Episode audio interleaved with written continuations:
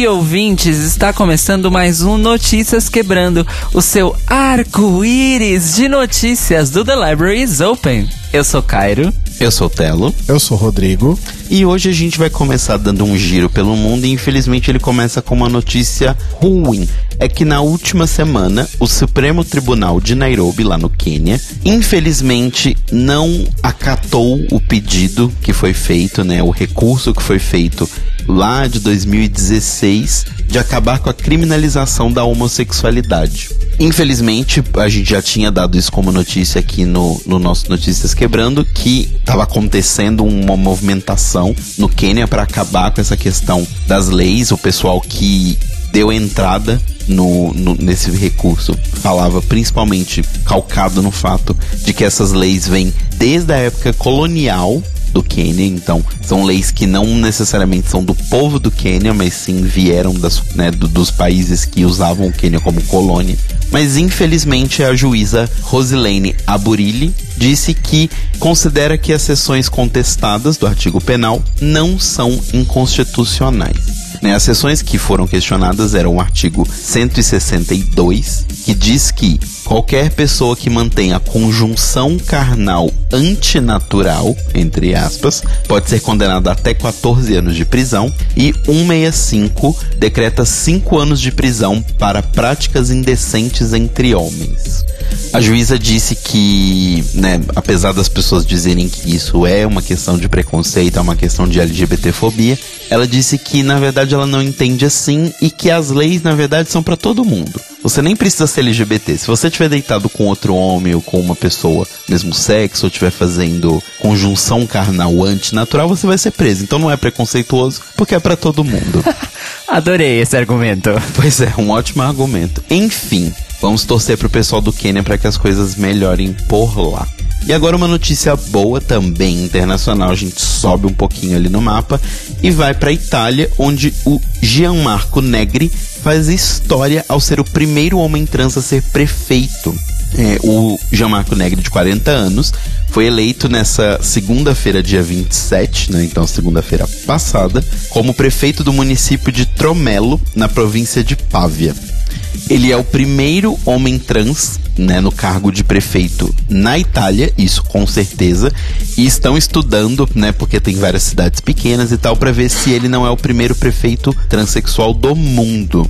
Ele disputou com outros três candidatos, inclusive candidatos de partidos de extrema direita e de centro-direita, e ele venceu com 37,5% dos votos. Ele venceu nessa cidade de Tromelo, que é uma cidade pequenininha, com 3.700 habitantes apenas, mas é muito legal ele ter conseguido isso. Então, parabéns pro Gianmarco Negri. O Fabrício Matarazzo, que é porta-voz do Centro Gay, também da Itália, deu parabéns para ele e declarou que esperamos que haja muitas outras pessoas gays, lésbicas e trans eleitos nessa eleição, por uma Itália mais inclusiva e mais livre. Porque, inclusive, o grupo que o Jean Marco participa e que o Fabrício também participam, lançou uma campanha chamada hashtag Voto Trans, que é para respeitar a identidade das pessoas, porque o que acontece é que na Itália, as pessoas quando vão votar, elas são divididas entre filas de homens e filas de mulheres. E as pessoas trans são obrigadas a ficar na fila do seu sexo biológico. E muitas pessoas, por conta desse constrangimento, e, né, pra às vezes só não passar raiva, desistem do voto, porque lá o voto não é obrigatório. Então eles estão tentando fazer justamente isso, fazer com que as pessoas sejam livres para poder votar na fila que ela precisar, ou que, né, até melhor ainda, acabe essa porcaria desse sistema de filas de gênero que não faz o menor sentido. Mas de qualquer forma, parabéns pro Gianmarco e parabéns pra Itália, que de vez em quando acerta e de vez em quando faz uma coisa legal. Agora, atravessando o oceano, indo lá pro Canadá, a Gillette né, a marca internacional gigantesca de lâminas para barbear, ultimamente tem tratado temas complicados nas suas campanhas publicitárias, inclusive uma conscientização acerca da masculinidade tóxica. Agora fez um outro comercial onde um pai ensina o seu filho trans a se barbear pela primeira vez. O nome do vídeo né, é First Shave: The Story of Samson. O primeiro barbear, a história do Samson. E ele conta a história do Samson Bokimbantu Brown, que é um jovem canadense e homem trans. E o vídeo é bem fofinho, assim, é intercalado ele, né? Ele e o pai dele real, que atuou no comercial junto com ele. O pai dele ajudando ele a fazer a barba, super carinhoso, super atencioso. E ele falando sobre como foi se descobrir, como foi entender quem ele era e tal. Aqui tem uma fala dele, abre aspas. Sempre soube que era diferente, mas não sabia que havia um termo para o tipo de pessoa que sou. Não sou apenas eu que estou em transição, mas todo mundo em torno de mim também está. Com a ajuda da Gillette, pude compartilhar com meu pai um importante marco na vida de todo homem. Tenho plena consciência de como sou abençoado por poder existir nesse mundo, sendo apoiado por minha família de maneiras que muitas vezes muitos dos meus irmãos e irmãs trans que existem fora do binário nem sempre são afortunados. A gente vai deixar o link do vídeo, do comercial para vocês verem. O comercial estreou durante o Festival de Cinema LGBT de Toronto, o Inside Out. E até o momento, o vídeo já estava com mais de um milhão de visualizações no Facebook apenas. Não, né, sem contar YouTube e tudo mais. Então, parabéns pra Gillette que fez mais uma dentro. E parabéns pro Samsung que pôde dividir esse momento com o pai dele. E por último, voltando aqui para o Brasil, já se preparando para o nosso manicômio, a gente tem uma diquinha cultural, que é a partir de agora, nessa quarta-feira, no dia 5 de junho, começa o projeto Petra Belas Artes da Diversidade. E é um projeto em parceria com a distribuidora O2 Play para exibir durante todo o mês do orgulho, agora em junho, filmes com a temática LGBT.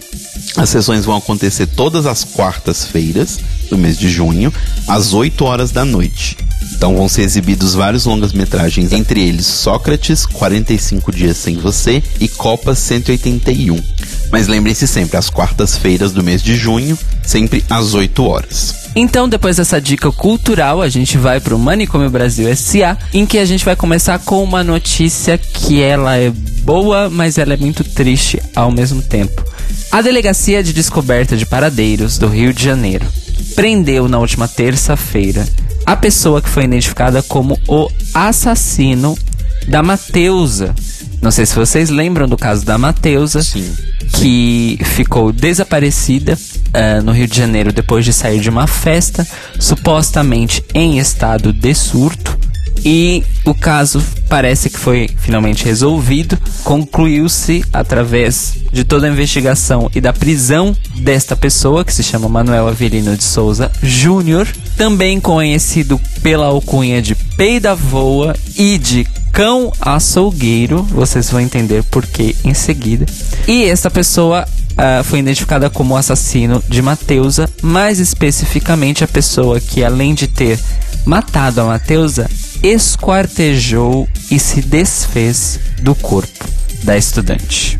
Ele era o esquartejador oficial do tráfico local, lá no Morro do 18, em Água Santa, zona norte do Rio, e por isso ele tinha o apelido de cão açougueiro, porque ele sempre fazia questão de ser muito cruel na hora de matar as suas vítimas. A narrativa de que a Mateusa realmente tinha é, entrado em surto e saído andando a esmo pela zona, zona norte do Rio de Janeiro acabou sendo confirmada porque o próprio Manuel Avelino acabou relatando em detalhes tudo o que aconteceu naquela noite e como foi que acabou aí a vida da Mateusa Passarelli. Agora a investigação vai ser concluída por essa delegacia. Uh, todos os envolvidos vão ser, obviamente, julgados. A gente vai deixar para vocês aqui o, uma reportagem do jornal O Dia que conta com detalhes todo o processo de investigação e os depoimentos do Manuel Avelino. É triste saber como aconteceu, porque aconteceu de uma maneira muito pior do que a gente pensava, né? Mas que bom que encontraram a pessoa que fez isso e que ela já foi presa e que, enfim, ela vai responder pelos seus crimes. Mais uma notícia boa: a Justiça do Estado do Paraná concedeu, no fim de abril, a proteção por meio da Lei Marinha da Penha a uma mulher transexual é, de 26 anos contra o seu ex-marido. Lá na cidade de Andirá, que é uma pequena cidade com 20 mil habitantes, ela teve um casamento com ele que durou 12 anos E quando resolveram se separar e terminar, ele, como tantos outros, resolveu tentar reconquistá-la. De que maneira? Batendo nela. Ela relatou vários episódios que culminaram na violência, mas que passaram também por ele seguir ela em momentos do seu dia, de qualquer hora do dia pela cidade. Ele invadiu a casa onde eles viviam e que ficou com ela, ele se mudou da casa. Ele gritava quando encontrava com ela na rua, xingava ela por aí. Quando invadiu a casa, depois de ter sido rejeitado, ele acabou destruindo alguns móveis, rasgando as roupas dela. E logo antes de realmente apelar para violência física contra ela, ele matou o cachorro da ex-mulher. A juíza que bateu o martelo nessa decisão se chama Vanessa Vilela de Biácio e além de enquadrar esta mulher trans dentro da Maria da Penha, neste caso, que foi enquadrado como violência doméstica justamente para ela poder ter essa proteção, ela concedeu uma medida protetiva que significa que ele, o ex-marido, está proibido de frequentar os lugares que ela frequenta, tentar se comunicar com ela, com qualquer familiar, com qualquer amigo ou com qualquer testemunha envolvida no caso, e ele não pode chegar a menos de 300 metros de distância dela. Interessante ressaltar que essa não é a primeira vez que uma mulher trans consegue usar a Lei Maria da Penha para receber é, esse benefício de proteção contra a violência doméstica.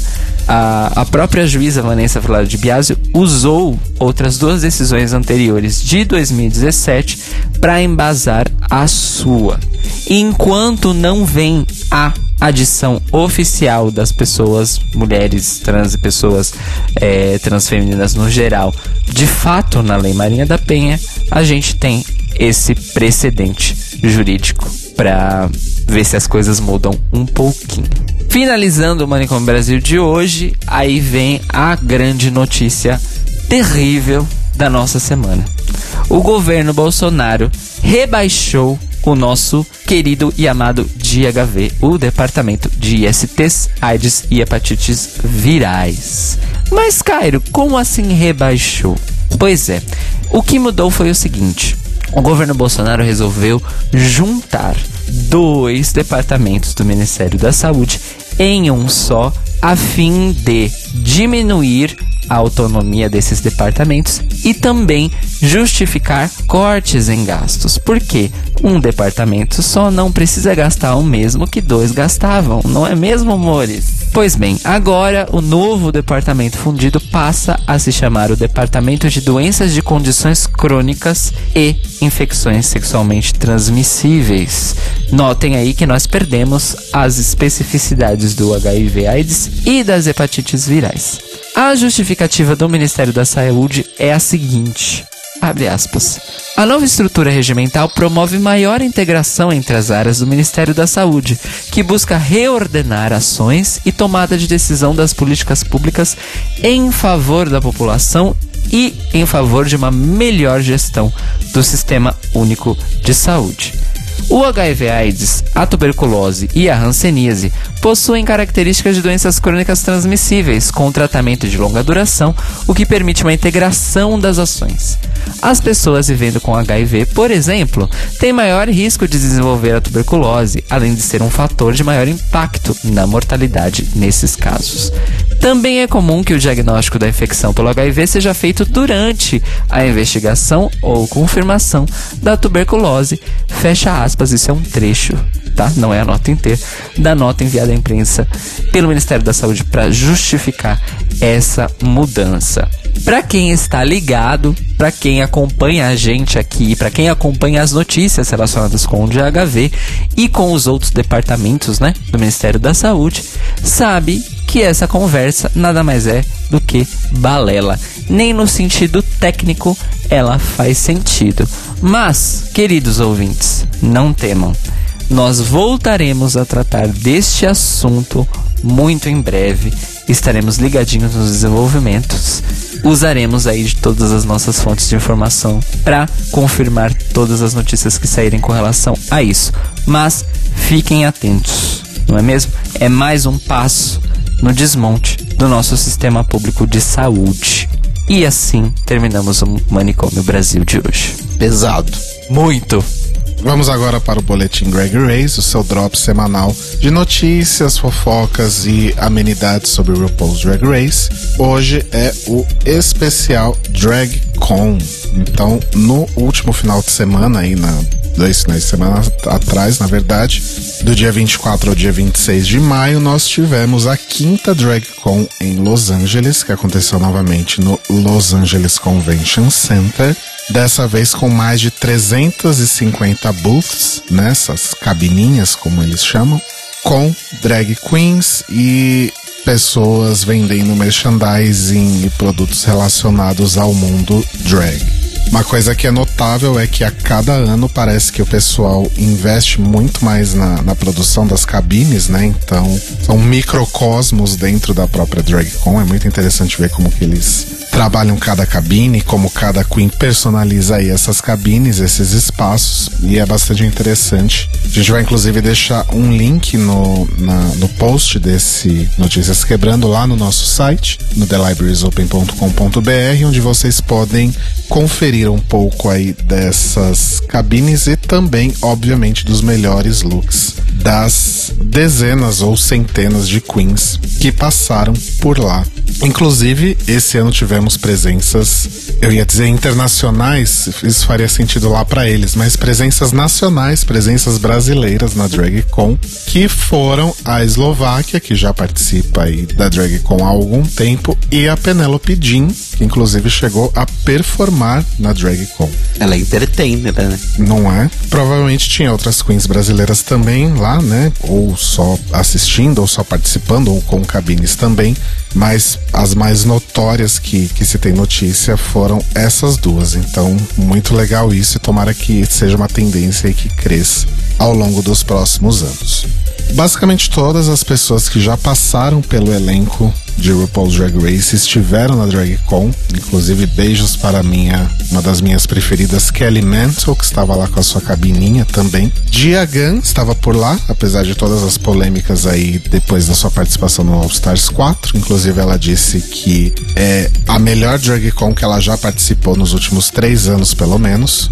Asia O'Hara estava lá também, apesar de todos os transtornos aí do, do final da Season 10, que não necessariamente foram causados por RuPaul ou pela produção do programa, mas muito principalmente por causa do hate dos fãs, mas tava ela lá na sua cabine, dessa vez não brigou com ninguém, pelo que se consta, e inclusive fez até um, um frila aí de repórter durante a cobertura da finale da Season 11. Falando em Season 11, obviamente todas as queens da, dessa última temporada estavam lá, com destaque para Nina West, que estava com um vestido rosa bufante gigante escrito Are You Ready for a Show? Maravilhosa como sempre.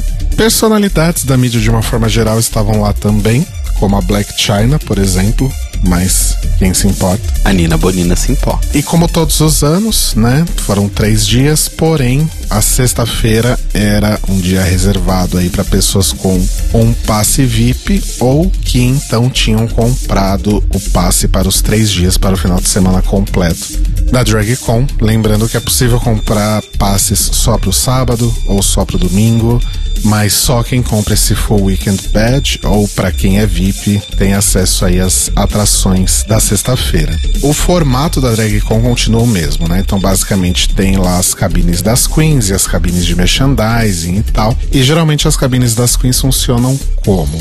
Você pode ir lá e fazer uma foto com a queen, fazer aquele meetzinho rápido e isso está atrelado à compra de merchandising dessa Queen. Então, se você gasta um valor X específico na cabine dela com merchandising dela, eventualmente você pode ganhar esse, esse breve meet and greet. Porém, o que foi notado aí, na verdade isso tem sido notado nas últimas drag cons também, é que algumas queens estão castigando um pouco na hora de definir esse, esse X aí de merchandising que deve ser gasto.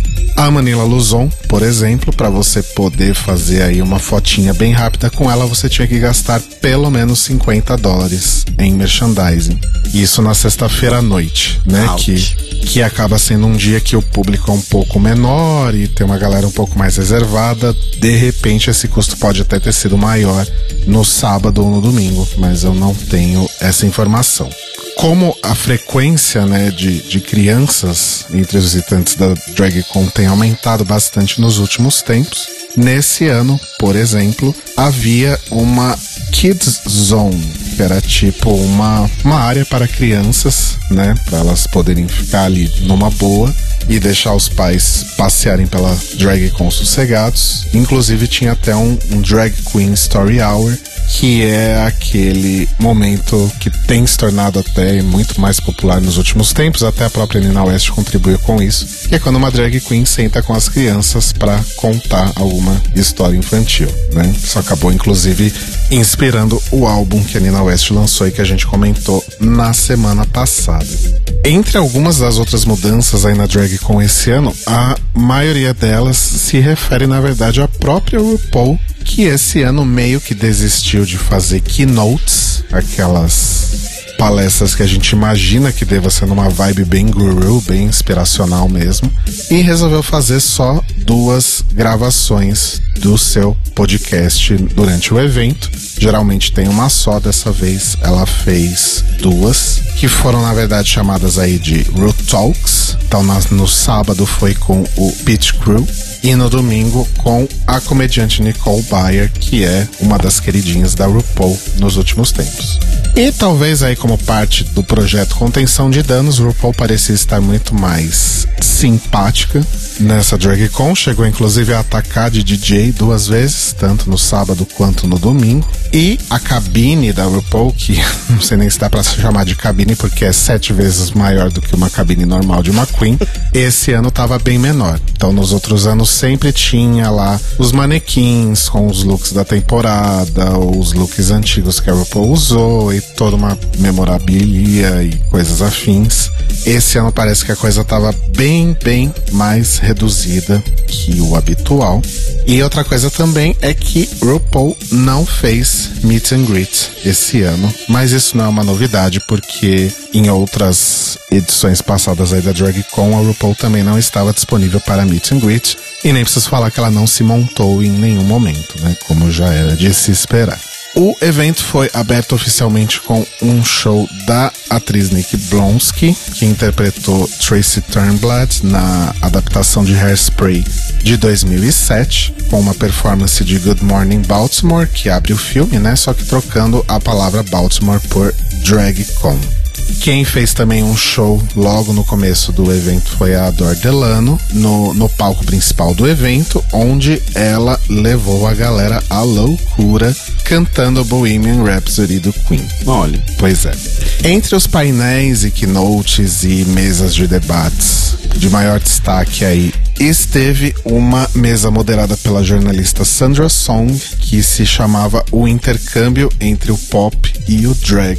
Participaram desse debate a Ivy Oddly, a Bible Girl e Ali X, que falaram aí sobre a relação frequentemente problemática da música pop com a cultura drag. E a Sandra pediu para alguém dar o exemplo de alguma popstar que estava engajado com a cultura drag fazendo a coisa do jeito certo. A Ivy Oddly falou: Olha, eu posso te dizer na real quem não está fazendo isso, né? Então, assim, os melhores exemplos de pessoas fazendo certo são pessoas que também estão envolvidas com a cultura e não apenas em contratar dançarinos de apoio que sejam drag queens para sua performance no Saturday Night Live. Eita! De quem será que ela estava falando, né? Eita! Pois é, a própria, a Kátia, a cega.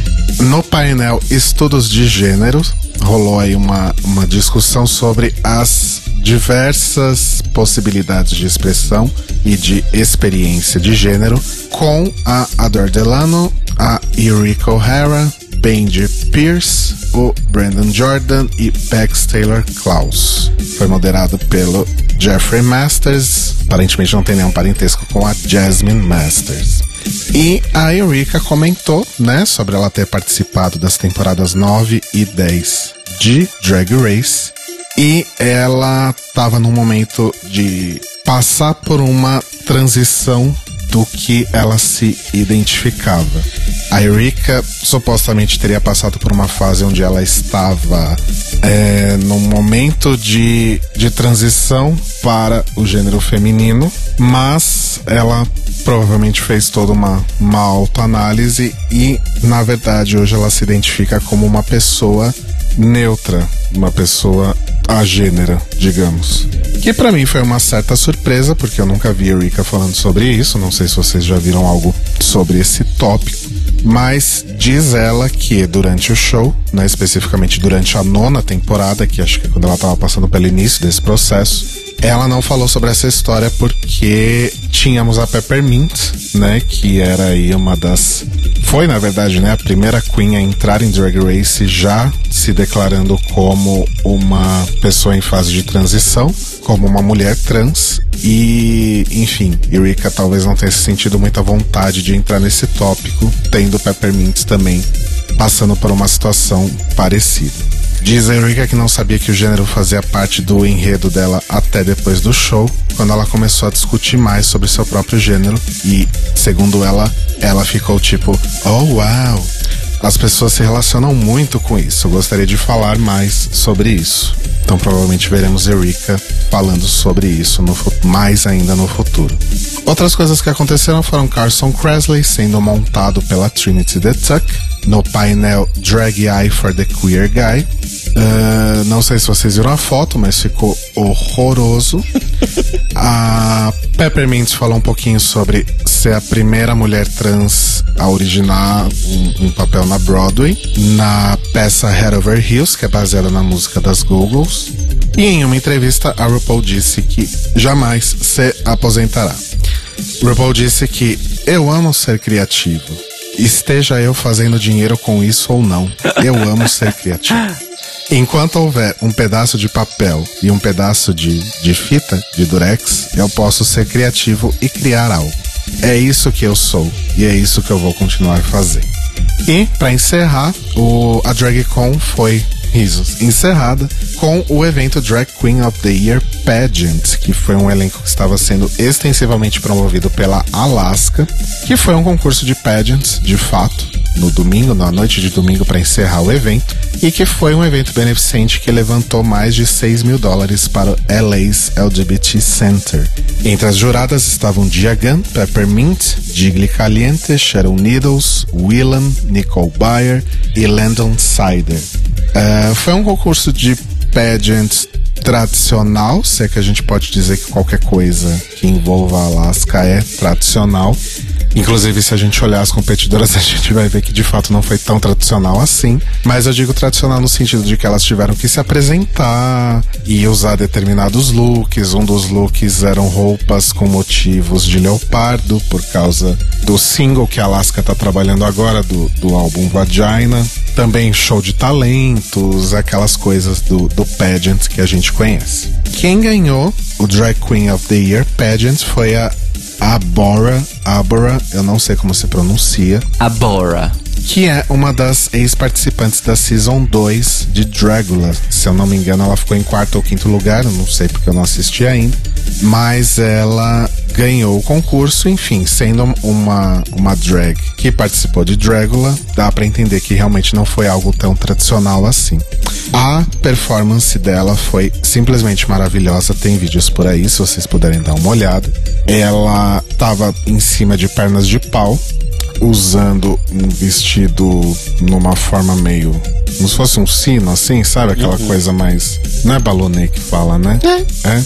Só que ele era uma, uma circunferência bem grande, porque afinal ela tava em cima de pernas de pau. E de dentro do vestido começaram a sair pessoas. Uma, duas, três, quatro, cinco. E ela lá nas pernas de pau. Então é bem legal, é bem interessante as fotos de dela com a coroa também são incríveis. E eu já fiquei muito afim de assistir Dragula 2 só por causa disso. Ela parece realmente ser muito maravilhosa. Quem participou desse evento também foi a Jackie Beat, né? Que é uma, uma grande comedy queen aí da, da velha guarda, que fez sketches com a Alaska e tudo mais. Então, parece que foi um evento bem interessante. Vamos ver se perdura aí, independente de rolar em drag cons ou não. Eu ia falar que a Bora, ela, nessa performance, ela dublou uma música da, da Anoni. Exato, é verdade. É verdade. Mas era Anthony and the Johnsons, né? Não era Noni ainda. É, era Anthony and the Johnsons ainda. Sim, foi bem incrível. Recomendo que vocês. Eu não achei nenhum vídeo oficial.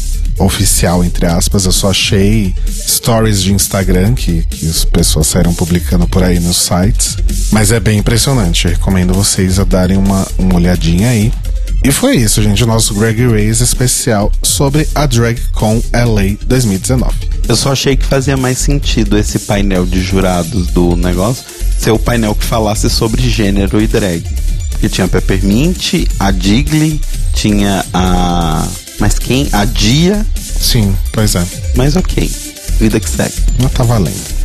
O Notícias Quebrando hoje teve informações do Observatório G, do Lucon, que está de volta, do O Dia, do Hollywood Reporter, do ET Online, do LA Weekly, da Out.com e do New Now Next. E quem vai começar com as indicações hoje? Olha, eu vou começar com as indicações hoje com uma indicação muito simples e direta. Se você já assistiu a grande finale de RuPaul's Drag Race, você talvez esteja se perguntando: quem é aquela moça que cantou Sissy Dead Walk naquela versão tão melancólica, enquanto as queens que a gente nem lembra que existiam entravam na passarela? Por isso era melancólica a versão. Pois bem, aquela maravilhosa ou maravilhosa é Christine and the Queens. Ela é uma artista solo, mas eh, mesmo esquema Marina and the Diamonds, Christine and the Queens. E ela é uma cantora, compositora, produtora, instrumentista, dançarina e atriz francesa. Muito fodona ela, que uh, estourou aí ano passado graças ao seu último disco chamado simplesmente Chris, em que ela está na capa parecendo um garoto um galã dos anos 80, simplesmente maravilhosa. E eu recomendo que vocês escutem justamente este álbum, Chris, que está disponível aí nas plataformas, com uma característica muito especial. O disco que está nas plataformas digitais, atentem, a primeira metade dele, as primeiras 11 faixas, é a versão em inglês e as últimas 12 é a versão em francês do disco. Então você pode aí escolher qual, em qual língua você quer escutar este maravilhoso álbum de synth pop de Christine and the Queens. Então, escutem Chris. Arrasou. Eu agora vou dar uma dica que também é um disco, também é um álbum, saiu essa semana passada agora, que é o álbum novo da Alice Caymmi, que se chama Electra. E. Abundance. Exato. E o disco ele é bem sóbrio, bem é, profundo, poderia dizer. E é meio que parece uma continuação mais do, do, do, penúltimo disco da Alice, que é o, o Rainha dos Raios, do que do último, que é o Alice. Porque no Alice ela faz uma coisa um pouco mais pop, um pouco mais comercial mesmo, a gente pode dizer, um pop mais comercial. Enquanto no Rainha dos Raios é uma coisa bem mais MPB, raiz e mistura de várias coisas. Então, assim, se no Rainha dos Raios ela tinha uma coisa muito de metais, tinha muito metal nas músicas, tinha umas coisas meio baroque pop, assim, agora ela entra com umas coisas super melancólicas e com piano, assim. E é um disco também parecido com Rainha dos Raios, bem disco de intérprete, assim, meio Marisa Monte. Então ela tem música de todo mundo, quase não tem músicas dela mesmo no disco. Se eu não me engano, não tem música dela nesse disco. Mas é todo focado em reinterpretações, então tem tipo Fagner, tem Amália Rodrigues, que é um, uma música que ela faz da Amália Rodrigues, que é uma cantora portuguesa, que é um fado, tem um fado no disco dela que é maravilhoso. Tem Tom Zé, tem Tim Maia, tem o pai dela, né, o Danilo Caime, mas assim, o disco está muito, muito, muito bonito. Tá triste, mas tá bonito. Assim, eu aconselho todo mundo a ouvir. Eu gosto muito da Alice, eu já falei dela em outros momentos, eu acho que ela é muito talentosa. E é isso, escutem o disco. E uma outra dica rapidinha, porque essa eu ainda não ouvi, que saiu na sexta-feira, que é o dia que a gente tá gravando esse podcast, sexta-feira, dia 31 de maio, o disco novo das Bahias e a Cozinha Mineira, que é o Tarântula. E eu ainda não consegui ouvir, porque ele saiu hoje. Mas a Sucena e Raquel Virgínia abrem a boca, eu falo amém, então escutem. Eu não preciso nem saber se é bom, porque eu sei que é bom. Então escutem também o disco novo das Bahias e a Cozinha Mineira, que é o Tarântula, e o disco novo da Alice Caymmi, o Electra. Olha, eu assino embaixo nesse comentário sobre as Bahias, viu? Exato, a Sucena Rainha. Electra Abundance. É, eu acabei de falar do disco da, da Alaska, né? O Vagina.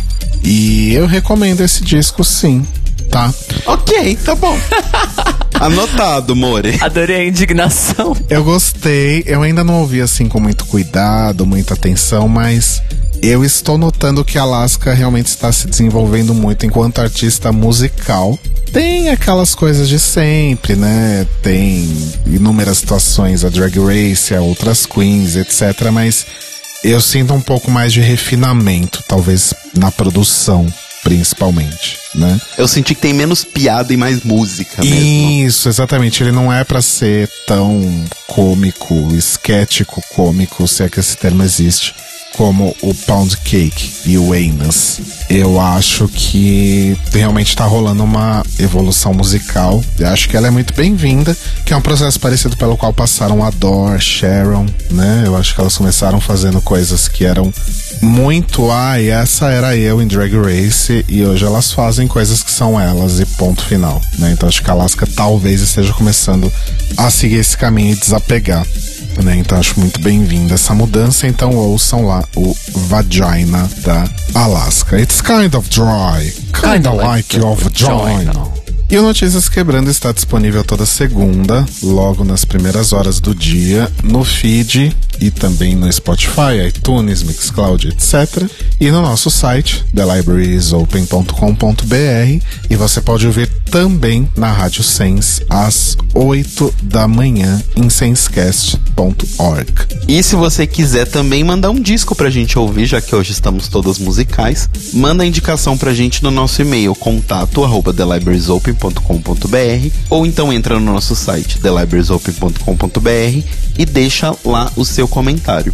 Nas redes sociais nós somos o Tlio Podcast no Instagram e Twitter. E lembre-se que agora nós temos uma campanha no Apoia-se. Então, se você quiser ser nosso apoiador, ajudar esse projeto a continuar e a crescer, entre lá em apoia.se barra The Libraries Open, conheça as nossas metas, veja as recompensas que você pode ter, conheça também os tiers que você pode ali entrar como nosso apoiador e ajude o The Libraries Open a crescer cada vez mais. E nós nos ouvimos e nos falamos novamente para o fervo final da 11 primeira temporada de RuPaula e as drags correndo no The Libraries Open a partir das 21 horas ao vivo na Rádio Sense em sensecast.org. Finalmente vai acabar a Share. Glória a Deus. Então é isso, amores. Beijos, bom dia. Beijos, amores. Até daqui a pouquinho. Beijos. Não, não, não, pera, em francês. Bisou, bisou. Beijos.